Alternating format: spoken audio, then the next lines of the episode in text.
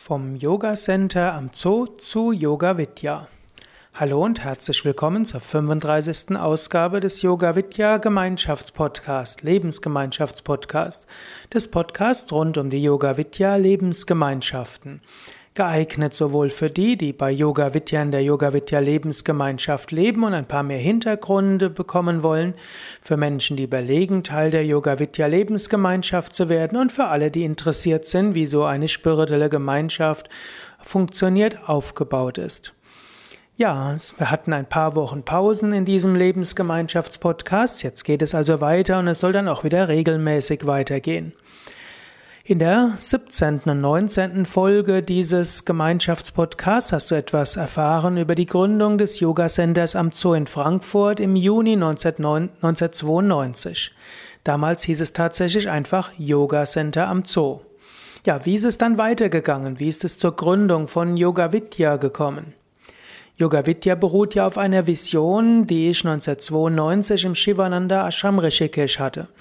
In dieser Vision war schon die Entwicklung von Yoga Vidya vorgezeichnet, die sich bis heute, also 2014, fortsetzt einschließlich des ersten Yoga-Centers in Frankfurt, der Gründung diverser Ashrams, darunter auch ein Ashram für über 1000 Menschen, die Gründung von mehr als 1000 Menschen, die Entstehung einer großen Yoga-Bewegung, hm, welche auch Medizin, Pädagogik, Gesellschaft und Spiritualität beeinflussen würde.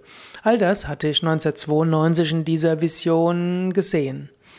Aber zunächst musste es klein anfangen. So entstand im Juni 1992 zunächst ein kleines Yoga-Center am Zoo in der Hanauer Landstraße in Frankfurt. Dieses, dieses entwickelte sich nach einigen Anfangsschwierigkeiten seit September 1992 sehr gut. Eva Maria und ich hatten beide die Absicht, gleich einen gemeinnützigen Verein zu gründen. Aber der Steuerberater, der uns als erstes berät, sagte, das wäre recht schwierig und kompliziert. Und da man, wenn man etwas Neues gründet, zunächst Verluste macht, spielt es zunächst keine Rolle und das kann dann auch noch eine Weile warten. Gut, und zunächst machte auch das Yoga Center am Zoo Verluste und so macht auch ein gemeinnütziger Verein am Anfang tatsächlich wenig Sinn. Ich brachte das Geld, das ich von meinem Großvater geerbt hatte, ein. Gut, 1995 war es aber soweit. Die erste vierwöchige Yogalehrerausbildung sollte stattfinden. Dafür brauchte es einen Yogalehrerberufsverband, um eine gute Basis für die künftigen Ausbildungen von Yogalehrern zu haben. Und es war auch an der Zeit, die Aktivitäten unter den, ja, unter einen gemeinnützigen Verein zu bringen.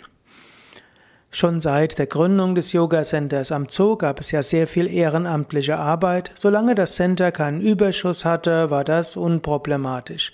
Aber jetzt, wo das Center begann, Überschüsse zu erwirtschaften, um die Grundlage für einen Ashram zu bilden, brauchte es den gemeinnützigen Verein. Der Ehemann einer Teilnehmerin einer zweijährigen Yogalehrerausbildung, ein Martin Engelhardt, war Steuerberater, spezialisiert auf gemeinnützige Vereine und half bei der Gründung des gemeinnützigen Vereins. Sri Kartikeyan, direkter Schüler von Swami Shivananda, der seit 1992 jedes Jahr das Yoga Center am Zoo besuchte, machte den Vorschlag für den Namen Yoga Vidya. Es gab noch viele andere wie Phoenix Yoga oder ne, es gab so viele andere Vorschläge. Nach vielen Diskussionen wurde dann im Center demokratisch abgestimmt und mit großer Mehrheit Yoga Vidya e.V. als Name für den gemeinnützigen Verein und Bund der Yoga Vidya Lehrer als Name für den Berufsverband gewählt. Ja, beim nächsten Mal werde ich vielleicht noch ein paar Informationen geben über die Bedeutung des Namens Yoga Vidya.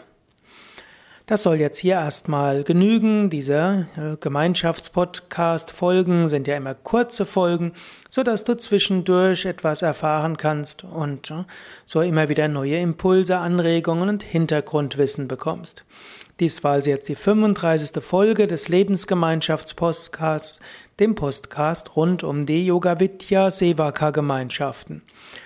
Wenn du noch kein Mitglied der Yoga Vidya Seva Gemeinschaft bist, dann kannst du vielleicht mal überlegen, ob du das machen willst.